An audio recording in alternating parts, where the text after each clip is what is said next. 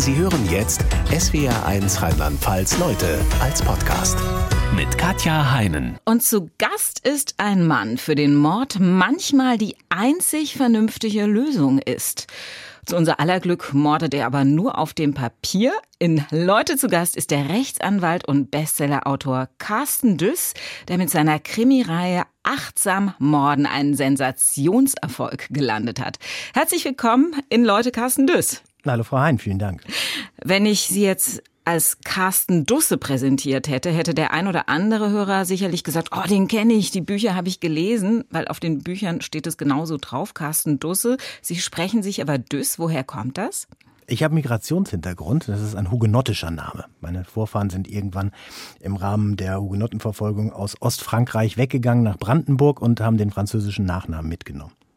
Von Haus aus sind Sie Anwalt, dass Sie hier in der Sendung sitzen und als Bestsellerautor angekündigt werden, hätten Sie vor zwei Jahren, als Ihr erster Krimi Achtsam Morden erschien, vermutlich nicht erwartet, oder?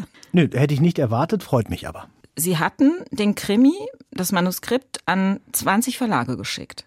Ja, über meine Agentur ist das an 20 Verlage geschickt worden, äh, mit der Bitte darum, daraus doch einen Roman zu machen, der im Buchladen liegt. Und 19 haben, haben ihn abgelehnt. 19 haben ihn abgelehnt sehr höflich ähm, äh, durch die Bank, also war immer verbunden mit schöner Schreibstil, aber wir können das leider nirgendwo einordnen, passt in keine Schublade ähm, und haben auch teilweise gefragt, ob ich das noch irgendwie verändern würde, damit es in eine Schublade passt. Und da bin ich in mich gegangen und war mir relativ sicher zu sagen, nein.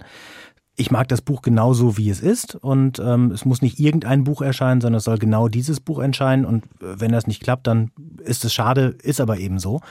Und dann hat der 20. Verlag, also das letzte, was noch offen war, die letzte Anfrage, äh, da kam vom Heine Verlag äh, eine äh, Mitteilung, die da hieß, das passt in keine Schublade, genau deswegen hätten wir es gerne.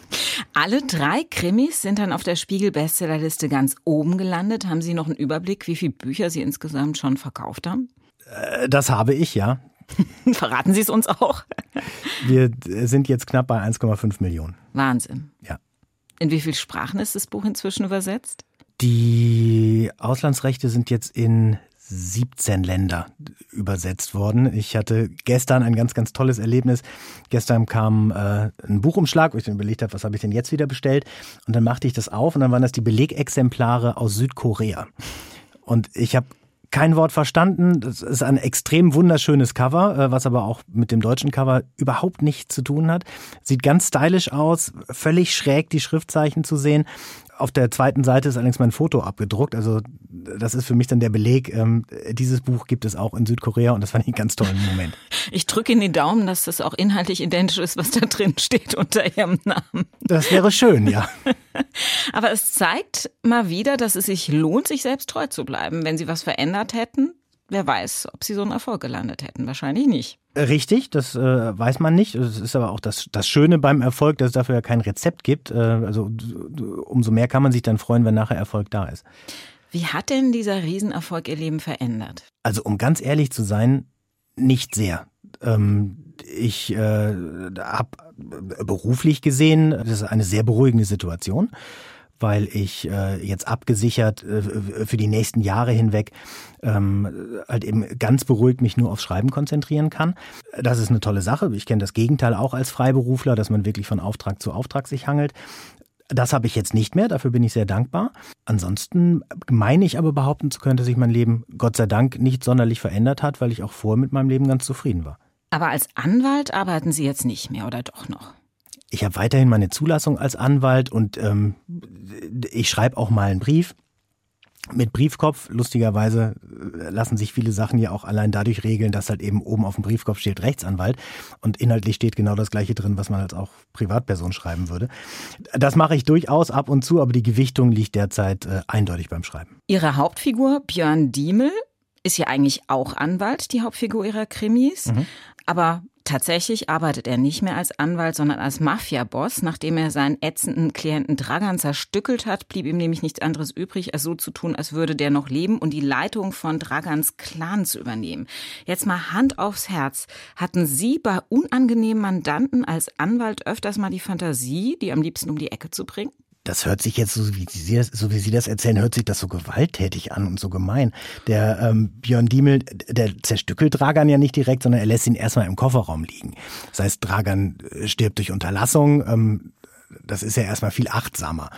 Ähm, die Grundidee zu dem Roman, Anwalt tötet Mandanten, weil er ihn nervt und wie weit kommt er, weil er alle Vollmachten hat, entspringt natürlich meiner Erfahrung, äh, dass äh, es auch durchaus Mandanten gibt, bei denen man sich denkt, es wäre schöner, wenn ich den jetzt nicht hätte. Ähm, ich hatte allerdings nie als Lösungsmöglichkeit für mich selber in Betracht gezogen, äh, wenn ich sage, der lebende Mandant ist ein Problem, dann könnte die Lösung der tote Mandant sein. Äh, Soweit ist das in meiner Praxis nicht gekommen, nein. Da haben Ihre Mandanten ihr Glück gehabt. Sie ja. waren aber auch Anwalt für Eigentums- und Mietrecht da mussten sie vermutlich keine schweren Fälle wie Dragan verteidigen und hatten vermutlich eher weniger mit Mördern zu tun, oder? Ich habe mir irgendwann mal überlegt, ob ich einen Fachanwalt mache. Und äh, da habe ich dann nachgedacht, so ich mache irgendetwas, wo ich viele Mandanten kriege. Was hat jeder? Jeder wohnt irgendwo, entweder im Eigentum oder zur Miete. Ich mache mal einen Fachanwaltslehrgang für Miet- und Wohnungseigentumsrecht. Was mir erst während des Lehrgangs bewusst geworden ist, äh, ist die Tatsache, dass die meisten Mietstreitigkeiten über Nebenkostenabrechnungen gehen. Und da geht das dann darum, der böse Vermieter hat sich hier äh, um 23 Euro zu seinen Gunsten und zu meinen Lasten verrechnet. Gehen Sie mal dagegen vor. Spannend. Das ist A, super spannend und B, ein enormer Streitwert, so dass ich dann C dazu kam, ähm, vielleicht verdiene ich mein Geld auch besser mit dem Schreiben. Weil als Anwalt wird mir oft nach dem Streitwert bezahlt, ne? Richtig, es gibt dann Gebührentabellen, da guckt man danach und dann gibt es halt eben die verschiedensten äh, äh, Zuschläge und Berechnungsgrundlagen, aber Ausgangspunkt ist im Endeffekt immer der Streitwert. Das skurrile und ganz besonders lustige Moment in Ihren Krimis ergibt sich daraus, dass Sie das Thema Mord mit dem Trendthema Achtsamkeit verbinden. Björn Diemel mordet nach dem Prinzip der Achtsamkeit. Sie hatten ja schon gesagt, er lässt ihn im Kofferraum liegen, er zerstückelt ihn danach aber auch noch. Ne? Auch ja, achtsam richtig. natürlich zersägt er ihn. Ja? Und äh, nach seinen Morden macht er tapfer seine Achtsamkeitsübungen, um sich wieder zu entspannen. Wie sind Sie auf die Idee gekommen, zwei so völlig unterschiedliche Bereiche, Gewalt und Achtsamkeit miteinander zu verknüpfen? Durch logisches Denken, ehrlich gesagt. Also ich hatte, äh, es gibt bei mir so einen Abend äh, mit so einem Clicking Moment, wo alle Sachen auf einmal für das Buch zusammenfielen da saß ich in der Kneipe und habe äh, überlegt, also ich habe den Grundplot, äh, Anwalt will Mandanten töten, weil der ihn nervt. Und dann hatte ich so einen inneren Dialog, wo ich dann gesagt habe, okay, der will den töten. Was wäre jetzt realistisch? Der muss doch vorher irgendetwas anderes machen, bevor er einen nervenden Menschen tötet. Dann habe ich gedacht, ja, könnte Stressbewältigung betreiben, vielleicht Achtsamkeit. Ja, okay, dann betreibt er Achtsamkeit und die darf aber nicht wirken, weil wenn die Achtsamkeit vor dem Mord wirkt, dann äh, gibt es ja keinen Grund mehr für den Mord. Und okay, wenn die vor dem Mord nicht wirkt, vielleicht wirkt die ja nach dem Mord, weil nach dem Mord wird der Stress ja bestimmt nicht geringer werden, gerade bei einer Person, die schon vorher am Rande des erträglichen Stresslevels ist. Und dann machte das auf einmal bei mir Klick, wo ich dann gedacht habe, alles klar, damit kann ich halt eben die Achtsamkeit, die ich als sehr positiv erachte, mit einem Mord verbinden und es macht nach dem Mord sogar Sinn. Und dann ja, kamen alle anderen Sachen automatisch und ich stellte dann wirklich völlig überrascht fest, wie viel Sinn das ergibt und dass diese Kombination von Achtsamkeit und Mord vom Kontrast her ähm, halt etwas ganz Tolles ist, äh, um Achtsamkeit zu erklären. Das ist so wie äh, eine weiße Taube von einer schwarzen Wolke viel besser zu sehen ist als von einer weißen Wolke. Wie würden Sie denn Achtsamkeit Leuten erklären, diesen Begriff, die damit bislang gar nichts anfangen können, was es heißt?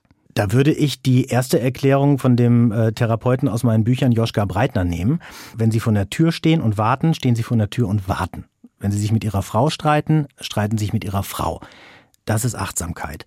Wenn Sie vor der Tür stehen und warten und die Wartezeit dazu nutzen, sich in Gedanken zusätzlich noch mit Ihrer Frau zu streiten, dann ist das nicht Achtsamkeit, dann ist das einfach nur blöde. Ihre Hauptfigur wurde ja zu diesem Therapeuten geschickt von seiner Ehefrau, um seine Ehe zu retten. Wer hat Sie denn hingeschickt zu Ihrem ersten Achtsamkeitsseminar? Sie praktizieren das ja auch.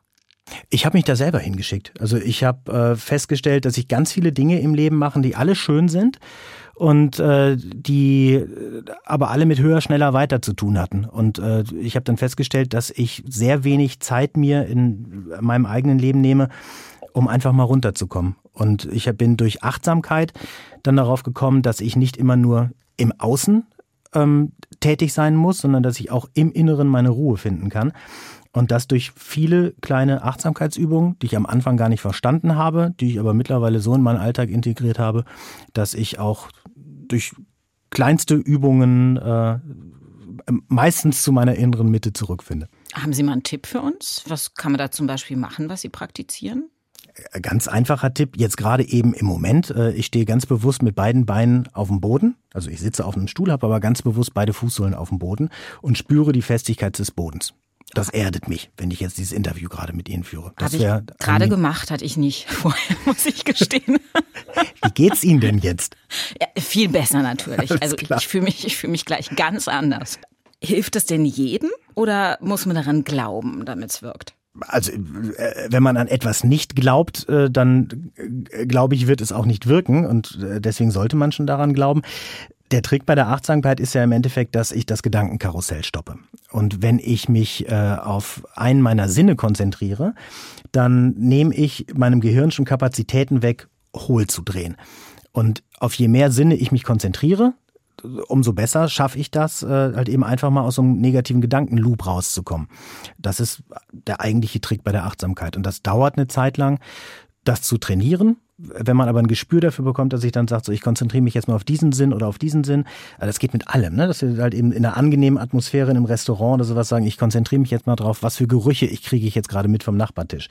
Ähm, dann ist das eine Achtsamkeitsübung. Wenn Sie ganz bewusst ein Glas Wein trinken und dann sagen, das exe ich jetzt nicht, um relativ schnell auf Pegel zu kommen, sondern ich probiere einfach mal, was sind da wirklich für Aromen drin, ist das auch eine Achtsamkeitsübung. Man muss sich also wirklich die Zeit nehmen, um auf seine Sinne zu achten, und äh, da, damit kann man alleine schon sehr viel Stress reduzieren. Lassen Sie uns mal drüber sprechen, wie es dazu kam, dass Sie gesagt haben, ich muss was für mich tun. Ich muss Achtsamkeit praktizieren, um runterzukommen. Sie hatten schon angedeutet, es liefen zu viele Dinge parallel.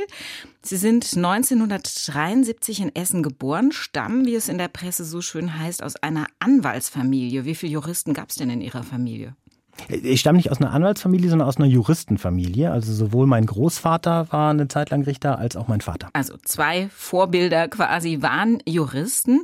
War Ihr Weg damit quasi schon vorgezeichnet oder haben Sie vor dem Studium jemals ernsthaft über was anderes nachgedacht, als Rechtsanwalt zu werden? Hatte ich nicht wirklich. Ich, äh, das war insofern vorgezeichnet, als dass ich Jura immer sehr, sehr interessant fand.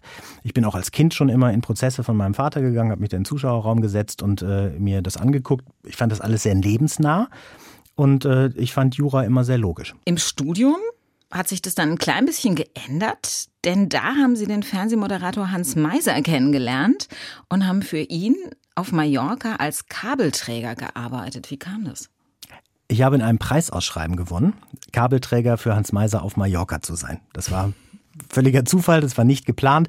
Wie alt waren Sie, als Sie da teilgenommen haben an dem Preisausschreiben? Ich glaube so 22 oder. Das ist ja schon ungewöhnlich, ne? Ja, das war ähm, im, ich glaube im, im äh, vom zweiten aufs dritte Semester und ich hatte in den Semesterferien schon die Hausarbeiten geschrieben, die ich schreiben wollte und äh, ich neige äh, dazu, dass ich immer gerne was zu tun habe und wo ich dann gedacht habe, bevor ich mich jetzt langweile, mache ich dieses Preisausschreiben und zur Not fahre ich mit Hans Meiser nach Mallorca, obwohl es eine alte Leute-Sendung ist.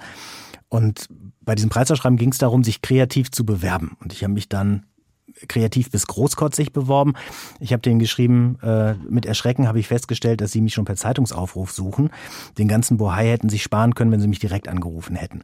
Und äh, das hat verfangen und äh, dann bin ich eine Woche später angerufen worden und war dann mit dem ganzen Team von Hans Meiser auf Mallorca und äh, es war ein sehr junges Team, es war ein sehr professionelles Team.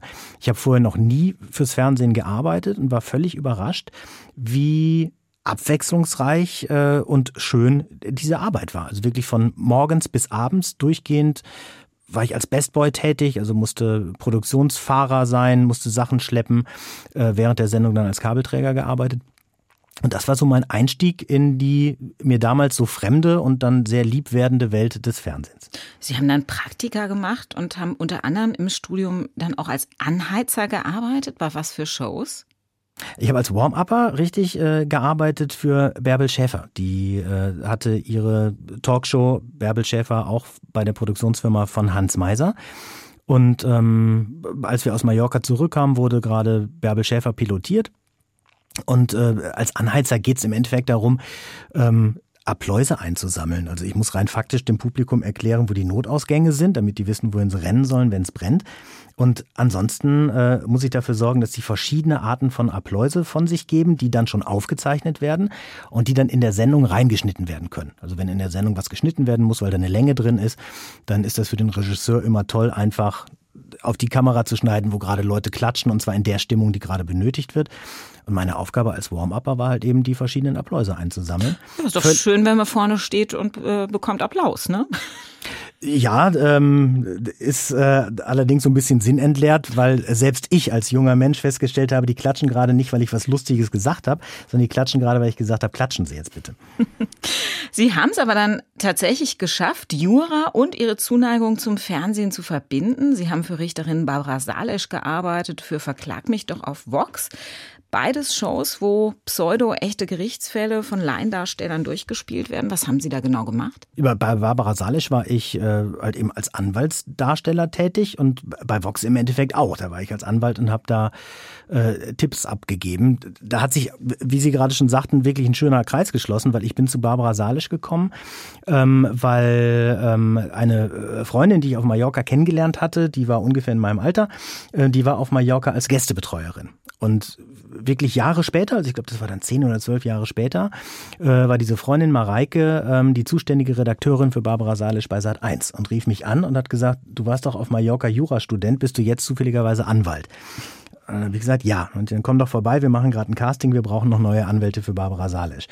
Und äh, da das kein Kindheits- und Jugendtraum von mir war, Rechtsanwalt bei Barbara Salisch zu sein, bin ich da relativ entspannt zum Casting und äh, habe da souverän meine Texte vorgespielt und bin dann genommen worden. Das habe ich eine Zeit lang gemacht und die gleiche Produktionsfirma hat dann das Format Verklag mich doch entwickelt. Da ging es darum, dass sogenannte Reality-Doku-Fälle oder Trash-Fernsehen, weil es wirklich äh, halt eben in einer hohen Schlagzahl ähm, sehr, sehr viel Sendeprogramm gefüllt werden musste, ähm, solche Fälle als Anwalt ähm, zu kommentieren. Und die Kombination fand ich, äh, fand ich super reizvoll, weil ich als Anwalt dann in der Bluebox quasi aufgepoppt bin während der Sendung, äh, um dann zu sagen, was die Frau Müller ihrem Vermieter hier gerade vorwirft, das ist durchaus richtig, denn sie haben das Recht als Mieter das und das.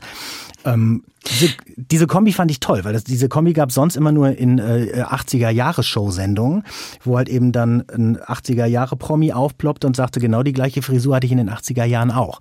Und ich mag es halt eben mit mit bekannten Medien Wissen zu vermitteln, was vielleicht sogar einen Mehrwert hat. Was haben denn die seriösen Juristen in ihrer Familie, ihr Vater zum Beispiel dazu gesagt?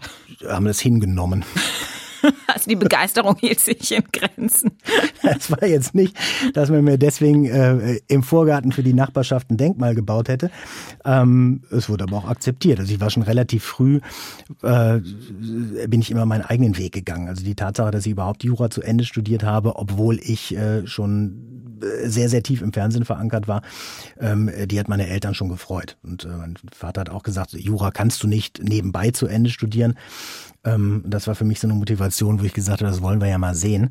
Und äh, das ist mir schon gelungen, äh, parallel eben fürs Fernsehen und auch fürs Radio zu arbeiten und äh, trotzdem noch meine zwei Staatsexaminer zu machen. Ihre große Liebe und auch Ihr ganz besonderes Talent galt aber der Comedy. Wie haben Sie Ihr Talent als Comedy-Schreiber entdeckt? Ähm, das ist eine Frage der Kreativität und der Beobachtungsgabe. Und ähm, mein erster professioneller Kontakt zur Comedy war direkt auf dem höchsten Level. Also es war ähm, bei RTL Samstagnacht, das war damals, äh, als ich meinen Meiser-Einstieg ins Fernsehen gefunden habe, meine absolute Lieblingssendung und genau mein Humor. Und die Produktionsfirma war äh, im Nachbargebäude, also auf dem gleichen Produktionsgelände in Hürth. Und da bin ich rüber und äh, habe gesagt, hier, ich liebe diese Sendung, ich schreibe auch ganz gerne. Und ähm, kann ich für euch mal was von außen schreiben? Und dann hieß es, ja klar, du kannst für die äh, Samstagnachrichten ähm, One-Liner schreiben. Also die RTL Samstag Nachrichten, äh, Samstagnacht Nachrichten funktionierten so, dass eine richtig, wirkliche Schlagzeile, meistens aus der Bildzeitung, vorgelesen wurde und darauf dann eine Punchline gesetzt wurde, also irgendein abschließender Witz. Und dafür habe ich geschrieben. Da habe ich mir mein Studium mitfinanziert. Also in der Zeit hatte ich ein Auslandssemester in Lausanne Hab dann in Lausanne mir immer am Bahnhof die Bildzeitung vom Vortag gekauft, äh, hab die gesammelt, hab äh, donnerstags äh, dann immer ein DIN A4-Papier genommen, die Schlagzeilen, die ich gut fand, aufgeschrieben, mit Kugelschreiber meine Punchliner drunter gesetzt und bin dann es gab damals noch kein Internet, Anfang der 90er Jahre, zur Hauptpost und habe das in die Redaktion gefaxt. Und habe da gar nicht mitbekommen, was die jetzt genommen haben, weil ich, äh, also jetzt nicht an Drogen, sondern an Witzen, ähm, weil ich äh, ja halt eben in der Schweiz war. Und als ich zurückkam, habe ich dann gefragt, wie ist denn das so gelaufen? Und äh, haben die dann gesagt, äh, lief ganz gut. Und äh, die und die Sachen haben wir genommen und äh, möchtest du nicht mal hier vor Ort auch für uns schreiben? Und dann war ich sehr, sehr schnell einer von sechs festen Autoren, die jeden Tag vor Ort saßen und die wunderbar lustige Sendung RTL Samstagnacht geschrieben haben.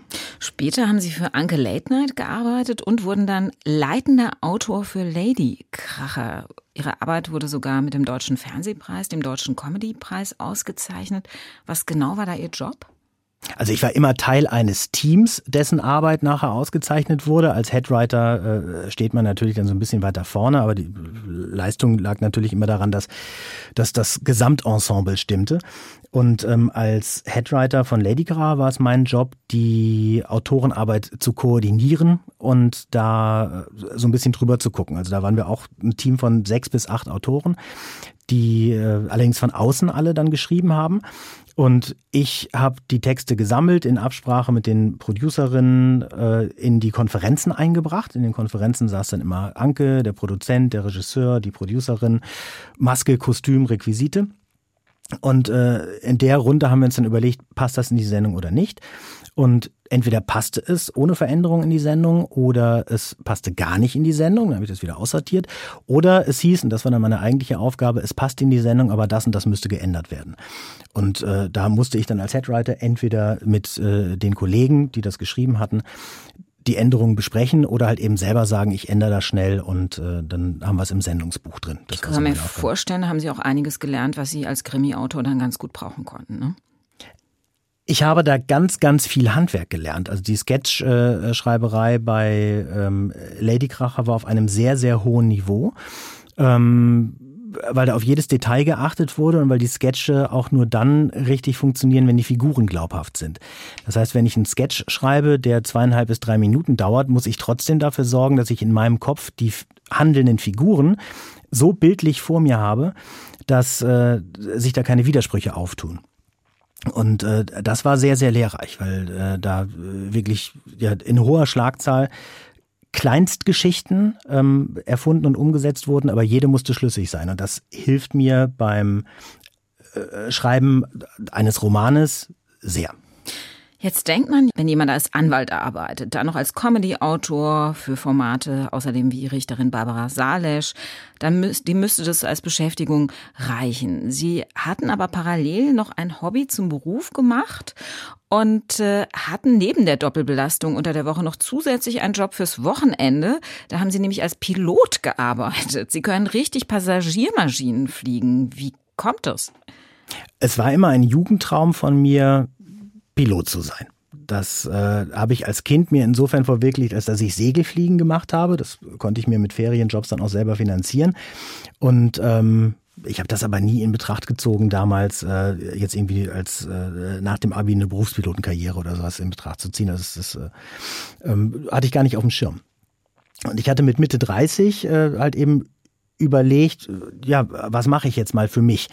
Und äh, bin dann darauf gekommen, ich fliege einfach mal wieder ein bisschen und hatte dann die finanziellen Möglichkeiten, eine Privatpilotenlizenz zu machen. Hatte da einen ganz, ganz tollen Fluglehrer, der zwei Jahre jünger war als ich und äh, bei der Lufthansa arbeitete. Und der mir dann gesagt hat, hier, äh, Carsten, wenn ihr es so einen Spaß macht, du kannst auch alle Lizenzen nacheinander erwerben. Ne? Und dann kannst halt eben gucken, wie weit du kommst. Und das hatte mich sehr gereizt und das hatte ich dann auch gemacht und ähm, hatte am Ende äh, meine Berufspilotenlizenz und äh, zwei Freelancer-Arbeitsverträge für äh, Business Jets-Anbieter. Und das ist aber genau das, was Sie am Anfang sagten. Ich habe ein Hobby zum Beruf gemacht. Das hat Vor- und Nachteile. Also auf der einen Seite habe ich einen Beruf, den ich total toll finde. Auf der anderen Seite ist aber auch wieder ein Hobby weggefallen, was ich mir eigentlich zur Entspannung gesucht hatte. Und ähm, so kam das dann, dass ich äh, ja äh, gleichzeitig Anwalt war, äh, im Fernsehen als auch so ähm, halt eben meine Besprechung bei Ladykrach hatte und am Wochenende dann äh, irgendwo in Europa unterwegs war, um Menschen von A nach B und wieder zurückzubringen. Das waren dann irgendwelche Unternehmer, die zu irgendwelchen Zielen wollten, oder? Ja. Genau, das waren entweder Unternehmer, die ähm, zu irgendwelchen Besprechungen wollten oder äh, auch Privatpersonen, äh, die gesagt haben, ähm, ja, ich kann mir das leisten, ich fliege jetzt mit dem Privatjet äh, halt eben zu meinem Ferienhäuschen. Sie hatten auf jeden Fall keine Sekunde Freizeit mehr. Es war dann also wirklich Zeit für Achtsamkeit, runterzukommen, sich selbst zu finden und sich auch die Frage zu stellen, von was kann ich mich bei allem, was ich mache, am ehesten trennen oder was kann ich am ehesten reduzieren. Da haben Sie für sich irgendwann gemerkt, das ist vermutlich die Tätigkeit als Anwalt. Was hat Sie zu dieser Erkenntnis geführt? Die Tätigkeit als Anwalt, die stand nie so im Vordergrund, dass die mich jetzt wirklich komplett gestresst hätte, sondern ich habe da schon relativ früh festgestellt, ähnlich oder natürlich davon äh, ist meine Hauptfigur Björn Diemel auch inspiriert, die stellt auch irgendwann fest, dass sie Streitigkeiten gar nicht mag. Das habe ich auch irgendwann als Anwalt festgestellt, dass ich gesagt habe, ich ziehe da keinen Honig draus, wenn äh, sich Leute hier gegenseitig streiten und äh, ich dann deren Probleme regeln muss. Das belastet mich eigentlich viel zu sehr und ich kann da auch nach Feierabend nicht mit abschalten. Also deswegen hatte ich äh, zu dem Anwaltsjob schon relativ früh äh, mir gedacht, das äh, fahre ich mal einen Tacken runter. Und äh, bei den anderen Sachen war halt eben dann die Kombination. Ne? Das ist gerade dieses Beispiel, wenn ich am Wochenende äh, irgendwo unterwegs war. Ähm, ich saß dann in Schweden oder in Spanien in irgendwelchen Hotels, weil wir zwei, drei Tage vor Ort waren äh, und habe dann da Ladykracher Sachen geschrieben. Und ich war nicht in Spanien und in Schweden, um da spazieren zu gehen oder mich an den Strand zu setzen. Und das war dann so eine generelle Frage, wo ich gesagt habe, wie strukturiere ich überhaupt mal meinen Alltag? Und ähm, da hat mir die Achtsamkeit dann sehr geholfen. Und äh, da habe ich dann auch gesagt, ich kann gewisse Sachen auch einfach mal zurückfahren. Ich muss nicht gleichzeitig alle Sachen machen, ich kann das auch nacheinander machen. Und noch viel wichtiger war die Erkenntnis, dann festzustellen, ich bin gar nicht abhängig von diesen Sachen, sondern erstmal geht es darum, dass ich in mir ruhe und äh, dass ich für mich weiß, was ich machen möchte. Und dadurch entstand so eine ganz andere Systematik des Denkens bei mir. Was Ihnen aus Ihrem Jurastudium und auch aus Ihrer Tätigkeit als Anwalt geblieben ist, ist auf jeden Fall nach wie vor eine große Begeisterung für unseren Rechtsstaat. Es gibt ja immer wieder Leute, die beklagen, dass viele Gerichtsurteile ungerecht sind und letztlich die wahren Übeltäter immer ungeschoren davonkommen.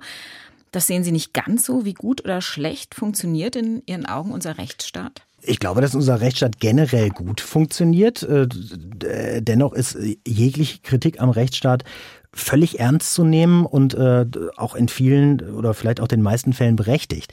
Sie spielen ja jetzt wahrscheinlich auf mein Buch an äh, Recht bekommen, was ich geschrieben habe mit, äh, mit, mit 15 Kurzgeschichten da war für mich, äh, stand eine sehr achtsame Überlegung im Vordergrund, dass ich nämlich gefragt wurde, ob ich ein weiteres Rechtsbuch schreibe. Und ich stand dann vor der Frage, schreibe ich ein Buch über Aufregerthemen oder schreibe ich ein Buch, was mir gut tut? Und ähm, ich habe dann für mich beschlossen, sagen, wenn ich jetzt über Fehlurteile ein Buch schreibe und dann sitze ich vier Monate oder ein halbes Jahr lang da und reg mich jeden Tag auf, das kann es nicht sein.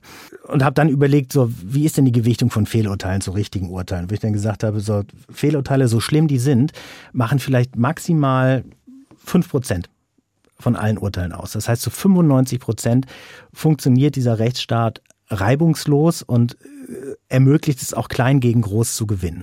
Da sind herrliche Geschichten dabei, zum Beispiel die von der alten Oma Meumel, 1926 geboren. Die hat die Deutsche Bundesbank verklagt. Was hat Oma Meumel dazu gebracht, die Bundesbank zu verklagen? Äh, ich muss dazu sagen, die Sachverhalte und das, was da passiert ist, ist alles real. Die Personenbeschreibungen sind äh, ein bisschen angefüttert sage ich bei dem Buch auch vorne ganz klar. Es hat den Fall gegeben, dass eine ältere Dame die Bundesbank verklagt hat. Die hieß nicht Oma Meumel. Und wann die geboren war, weiß ich auch nicht. Es geht aber um den grundsätzlichen Fall, dass halt eben äh, eine alleinstehende alte Dame ihre Erbschaft zerschnitten hat, weil sie Angst hatte, dass Einbrecher kommen könnten und die ganzen Geldscheine klauen. Und äh, sie hat die verschiedenen zerschnittenen Geldscheine äh, in ihr Gefrierfach reingelegt. Und dort wurden die von der Enkelin dann gefunden. Und die Enkelin hat gesagt, was machst du da? Und hat die Oma gesagt, ich habe das zerschnitten, weil wenn jetzt ein Einbrecher kommt und klaut sich einen Sack, habe ich ja noch zwei weitere Säcke, die können wir zusammenkleben, dann habe ich alles Geld. Hat die Enkelin gesagt, genau das machen wir jetzt. Wir gehen jetzt zur, äh, zur Deutschen Bundesbank, die ist dafür zuständig, äh, zerstörte Geldscheine zu ersetzen. Und dann sind die da hingegangen und haben äh, halt eben fast die gesamten 18.000 Euro waren das zusammengeklebte abgegeben. Und, ich glaube, die Hälfte eines Scheins muss noch vorhanden sein, damit man den umgetauscht bekommt. Ne? Genau, es gibt eine, eine europäische Regelung, die besagt, dass halt eben mehr als die Hälfte vorhanden sein muss. Und in dem Fall hatte sie ja sogar zwei Drittel. Sie hat ja jeden Schein säuberlich in drei Teile zerrissen. Die Deutsche Bundesbank hat aber trotzdem gesagt, nee, das ersetzen wir nicht, weil es gibt nicht nur die Regel, die Hälfte oder mehr als die Hälfte wird ersetzt. Es gibt auch die Regel, wer das absichtlich zerstört, der bekommt gar nichts. Und man muss sich mal klar machen, die, die Bank hätte es maximal 16 Cent gekostet, um einen zerstörten 500-Euro-Schein zu ersetzen. Das ist nämlich der Materialwert. Ne? Farbe, Papier, Druckaufwand, Silberfädchen. Während für Oma Mäumel es exakt 500 Euro pro Schein bedeutet hätte. Also ihre ganze Erbschaft wäre weg gewesen. Genau, es gibt eine Riesendiskrepanz in diesem Fall zwischen dem Materialwert und dem Nennwert. Der Materialwert eines 500-Euro-Scheins ist maximal 16 Cent. Und äh, das heißt, die Bundesbank, bei der ging es darum, 16 Cent äh, äh, zu investieren. Bei Oma Mäumel ging es bei jedem Schein um 500 Euro. Das heißt, eine Riesendiskrepanz und viel größer kann man das äh, Unterschied zwischen klein gegen groß auch gar nicht machen. Und äh, der Anwalt äh, hat dann gesagt, okay, klagen wir gegen. Äh, Deutsche Bundesbank ist äh, öffentlich-rechtlich strukturiert, das heißt, Verwaltungsrechtsweg steht dafür offen. Und äh, natürlich gibt es die Regelung, die besagt, äh, wer absichtlich sein Geld zerschneidet, der bekommt es nicht ersetzt. Da steht aber in einem Absatz drunter, wer das nicht in bösem Glauben macht, wenn der Anschein zumindest besteht, dass er es nicht in bösen Glauben gemacht hat, dann bekommt man das ersetzt. Und der Anwalt hat sich dann dafür eingesetzt, dann zu sagen, so, zum einen hat er es ja gemacht, um äh, zur Verbrechensbekämpfung, so abwegig das ist. Äh, zum anderen ist die Dame aber auch schon relativ alt und äh, die hat, und das fand ich das Lustige an diesem Fall, äh, auch noch mehr damit gemacht. Sie hat den Großteil des Geldes, äh, hat sie zerschnitten, um Einbrecher fernzuhalten. Äh, ein Teil davon hat sie allerdings auch ins Klo gespült, äh, damit ihr Sohn nichts davon bekommt.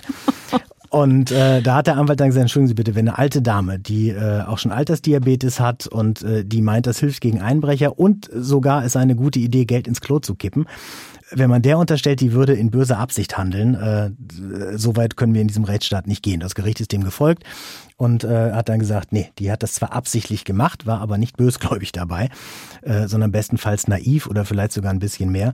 Und dann wurde dieser Dame das Geld halt eben erstattet. Also Glück für Oma Mäumel, Pech für die Bundesbank. Jetzt kommen die wenigsten von uns vermutlich auf die Idee, ihr Geld zu zerschneiden oder äh, das Klo runterzuspülen, Teile davon. Viele von uns sind aber als Mieterlärm geplagt, wenn nämlich der Mieter in der Wohnung neben oder über einem ohne Rücksicht zu jeder Tages- und Nachtzeit rumlärmt. Darum drehen sich ja viele Miet- und auch Nachbarschaftsstreitigkeiten. Ganz krass war da der Fall von Frauke, also Name ist nicht echt, aber Fall gibt's, deren Nachbar gerne morgens um ein oder zwei Uhr eine quietschende Hängeschaukel in Bewegung setzte. Was bitte hatte der morgens um eins in der Hängeschaukel verloren? Äh, auch Frauke brauchte lange, um festzustellen, was er dort verloren hatte. Der hat dort Sexpartys veranstaltet. Und äh, das Problem war nicht nur die Hängeschaukel an sich, sondern dass die auch an einer sehr rostigen Kette aufgehangen waren. Das heißt, es waren alle Ingredienzien dafür vorhanden, dass das sehr laut zur nachtschlafenden Zeit war. Und da ging es halt eben auch darum, dass Frauke sich dann darum bemüht hat, von Nachbar zu Nachbar äh, zu sagen, Entschuldigung, ich hätte ganz gerne auch mal meine Nachtruhe. Und der Nachbar hat gesagt, mir völlig egal ist meine Wohnung, ich kann hier machen, was ich möchte. Und da ging es dann halt eben auch darum, dass der Anwalt von Frauke dafür Sorge getragen hat, dass äh, Druck auf den Nachbarn ausgeübt wurde. Und das äh, machte er so, wie man das als guter Anwalt seinen Mandanten auch rät, dass man sagt, geh bitte den Weg, der im Erfolgsversprechenden ist. Und du hast gar keine Anspruchsgrundlage, die du wirklich machtvoll durchsetzen kannst gegen deinen Nachbarn. Also auch wenn er rumlärmt ohne Ende, kann ich nichts tun gegen den Nachbarn. Man hat einen Unterlassungsanspruch und äh, kann dann sagen, du lässt das bitte, sonst äh, muss hier Bußgeld bezahlt werden ähm, und Schadensersatz geleistet werden. Ähm, aber richtig wehtun tut das nicht. Richtig wehtun wird es dann, äh, wenn äh, man sagt, so, wenn du jetzt hier noch einmal so eine Party veranstaltest, dann wird dir gekündigt. Das kündigen kann aber nur der Vermieter. Und äh, da hatten Frauke und der Nachbar denselben Vermieter und Frauke hat einen Anspruch gegen ihren Vermieter, dafür zu sorgen, dass sie ihre Wohnung auch vertragsgemäß gebrauchen kann. Und eine Sexparty nachts um zwei ist kein vertragsgemäßer Gebrauch. Und so ist das dann gekommen, dass halt eben mit Hilfe des Anwalts und der Gerichte und auch des Vermieters dafür gesorgt wurde, dass dieser partyfeiernde Nachbar vom Vermieter angemahnt wurde. Und äh, er hat weiter seine Partys veranstaltet und dann konnte ihm anschließend dann fristlos gekündigt werden. Das dauerte ein paar Monate, aber nach den paar Monaten war auch Ruhe. Das heißt im Klartext, wenn man unter Lärm eines anderen Mitmieters im selben Haus leitet, macht es mehr Sinn, den Vermieter zu verklagen. In diesem Falle ja. Also in diesem Falle, weil Mieter und äh, weil beide Mieter den gleichen Vermieter hatten. Wenn man in einem Haus mit Eigentumswohnungen wohnt, die vermietet sind und da gibt es mehrere Vermieter, ist das ein bisschen komplizierter, weil dann halt eben die Eigentümer unter sich das in der Eigentümerversammlung dann regeln müssen. Aber auch die Möglichkeit besteht da. Wichtig war mir bei allen Geschichten aber nur, dass man äh, halt eben zum einen die Lehre ziehen kann, in einem Großteil der Fälle gewinnt Klein gegen Groß dank des Rechtsstaates. Auf der anderen Seite, man muss aber auch selber tätig werden. Also es bringt nichts, sich über eine Ungerechtigkeit aufzuregen und dann zu sagen, die ganze Welt ist schlecht und mir hilft keiner. Ähm, man sollte dann auch mal die Hilfe eines Anwalts in Anspruch nehmen und äh, der kann dann dafür sorgen, dass der Rechtsstaat tätig wird und dann ein Problem auch aus der Welt geschafft wird. Wichtig ist aber, dass man das Problem auch anspricht. Ein Beispiel, wo jemand der Gang zum Anwalt sehr viel gebracht hat, äh, ist auch ähm, das von Erwin.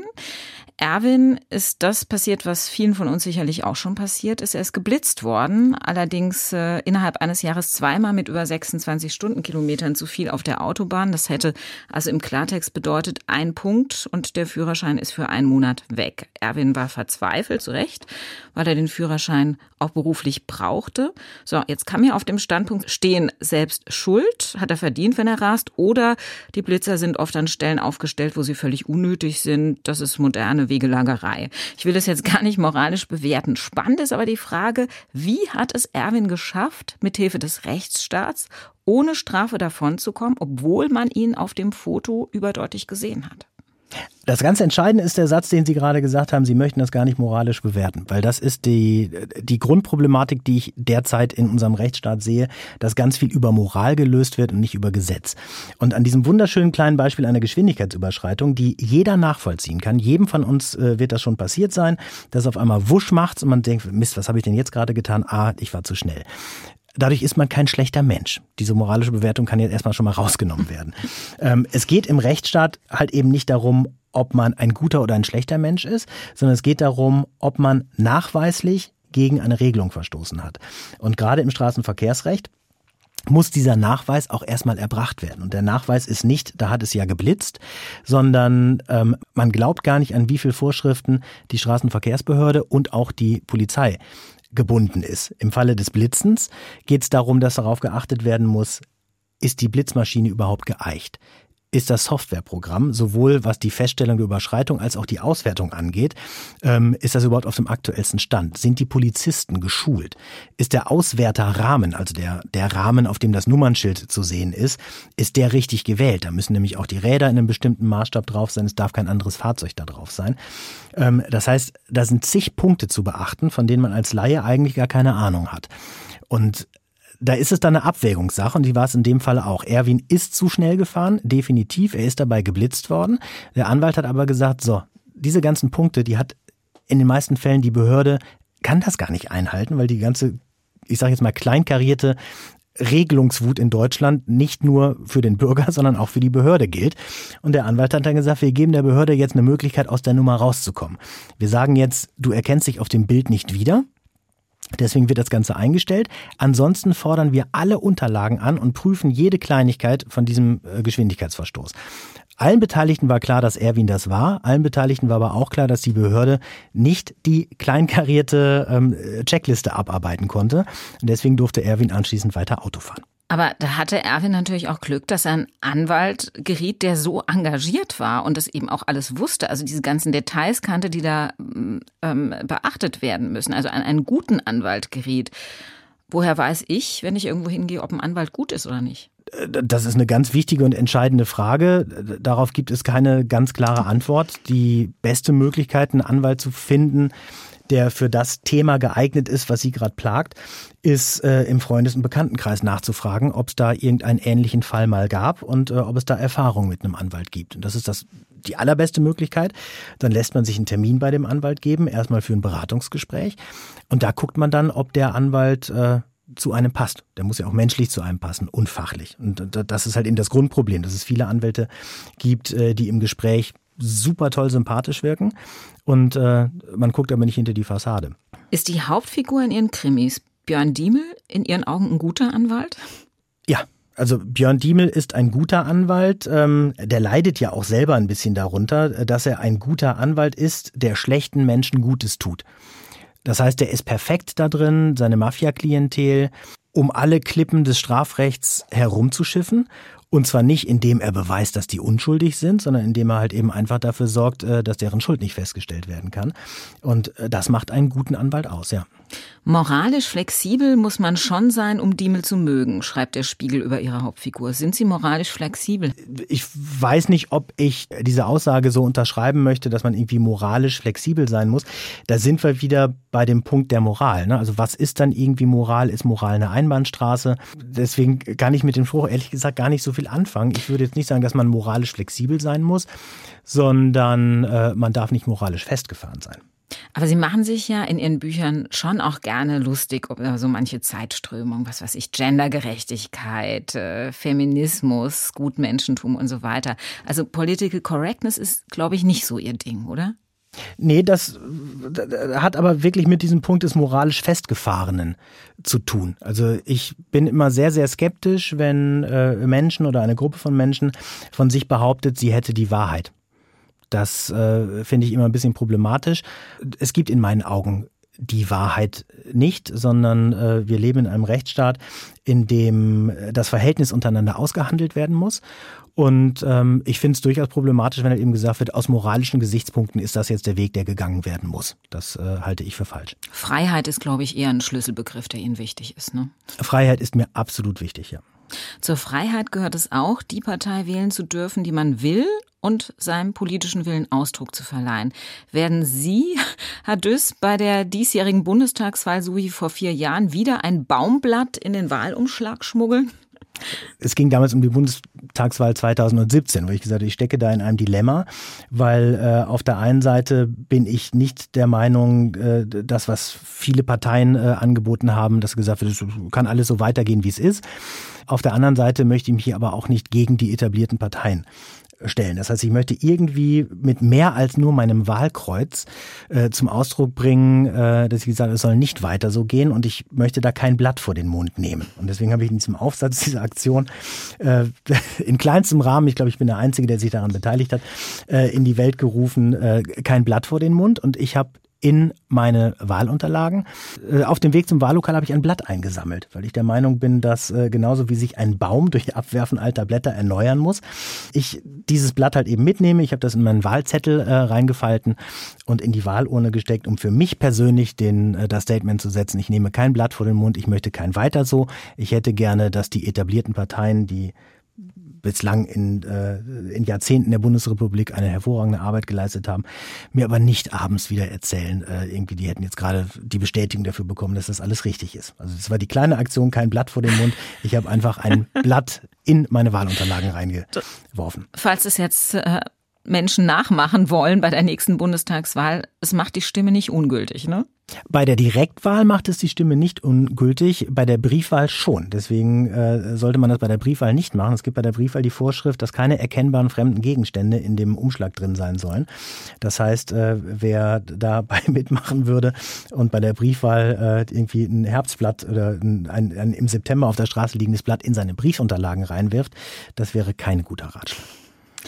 Nach den drei riesen Krimi-Erfolgen, die Sie mit Ihren achtsamen Mordenkrimis erreicht haben, darf man, da denke ich jetzt, glaube ich, schon drüber sprechen. Es wird auf jeden Fall auch eine Verfilmung geben. Die Konstantin-Film hat sich bereits die Rechte gesichert. Ist schon klar, welche Art von Film es wird? Nee, das, äh, das ist noch nicht. Konstantin hat die Option äh, gesichert, schon sehr, sehr frühzeitig.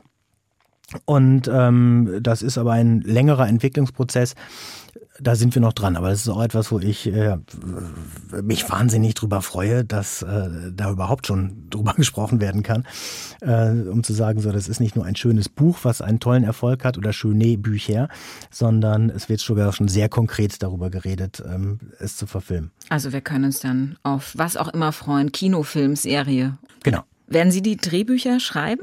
Ich werde auf jeden Fall kreativ da mitarbeiten, ja.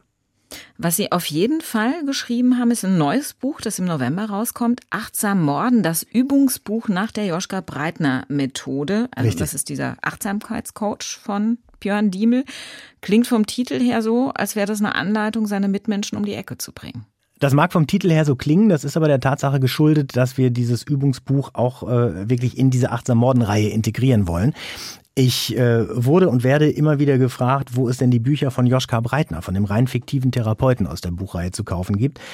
Und die gibt es nirgendwo zu kaufen. Das sind halt eben Ratgeber mit dem Titel Entschleunigt auf der Überholspur, Achtsamkeit für Führungskräfte oder äh, Das innere Wunschkind, wo es um die innere Kindproblematik geht, oder äh, Zu Fuß ins Ich pilgern als Selbstfindung. Und mit den Ratschlägen von Joschka Breitner fängt immer jedes Kapitel meiner Bücher an. Und äh, auf die Frage, wann ist denn die Ratgeber von dem Joschka Breitner äh, geben würde, hatte ich bislang nur die Antwort, ja, ich überlege gerade, ob ich so einen Ratgeber dann auch mal schreibe. Und ähm, gemeinsam mit dem Verlag und meiner Agentur haben wir dann überlegt, lass uns doch einfach ein Buch machen, wo Joschka Breitner zu den besten Ratschlägen von ihm, die ja durchaus ernst gemeint, ernst gemeint sind, äh, auch Übungen anbietet. Und das haben wir jetzt gemacht, oder das habe ich halt eben gemacht in fiktiver Zusammenarbeit mit Joschka Breitner, dass ich äh, zu den prägnantesten Ratgebersprüchen von ihm auch Übungen entwickelt habe zum Selbstausfüllen, wo man mal in sich gehen kann, wo man seine Seele ein bisschen aufräumen kann, wo man durchaus mit Humor sich selber mal hinterfragen kann und wo man aber auch am Ende ähm, im besten Fall ein positives Ergebnis für sein weiteres Leben oder zumindest für die nächsten fünf Minuten hat. Also Sie selbst machen nicht nur Achtsamkeitsübungen, sondern finden auch immer sehr gut zu sich selbst, wenn Sie wandern. Das ist ein Hobby von Ihnen. Wo wandern Sie überall? Ich wohne sehr naturnah. Äh, ich wohne im Siebengebirge und ähm, fünf Minuten von meinem Haus entfernt äh, bin ich in einem wunderschönen äh, Naturschutzgebiet. Und ähm, da verbringe ich sehr, sehr viel Zeit, äh, auch sehr, sehr viel Zeit meiner kreativen Arbeit. Also wenn ich ähm, äh, ein Buch schreibe, dann ist ja ein Großteil der Zeit damit verbunden, mir selber damit klar zu werden, wie ist die Handlung, wie sind die Charaktere, welches Problem muss ich überhaupt schaffen, um Spannung zu erzeugen, wie kann ich das Problem wieder lösen. Dafür muss ich nicht vorm Rechner sitzen, sondern das sind Sachen, die äh, mache ich, äh, während ich spazieren gehe. Ähm, hochtrabend könnte man es Wandern nennen, ähm, mit festem Schuhwerk dann äh, halt eben durch Siebengebirge gehe und mir die Gedanken dazu mache. Und ähm, das äh, ist ein großes Privileg meiner Arbeit, dass ich äh, in einer tollen Umgebung ja, meine Arbeitsschritte erledigen kann. Herr Düss, am Ende der Sendung gibt es immer ein Geschenk für unseren Gast als kleines Dankeschön, dass Sie Zeit für Leute hatten. Ich dachte, ich schenke Ihnen was, was Sie ein wenig weg von zu Hause führt, wenn auch nicht allzu weit weg, denn auch in Rheinland-Pfalz gibt es natürlich schöne Wanderstrecken. Deshalb kriegen Sie von mir das Buch Wanderlust Rheinland-Pfalz 100 Traumpfade für Gipfelstürmer und Flachlandentdecker. Ich sage 100 Mal Danke. Viel Spaß beim Anschauen und vielleicht treffen wir uns ja auf der einen oder anderen Wanderroute. Würde mich sehr freuen. Vielen Dank. Danke, dass Sie hier waren. SWR 1 Rheinland-Pfalz Leute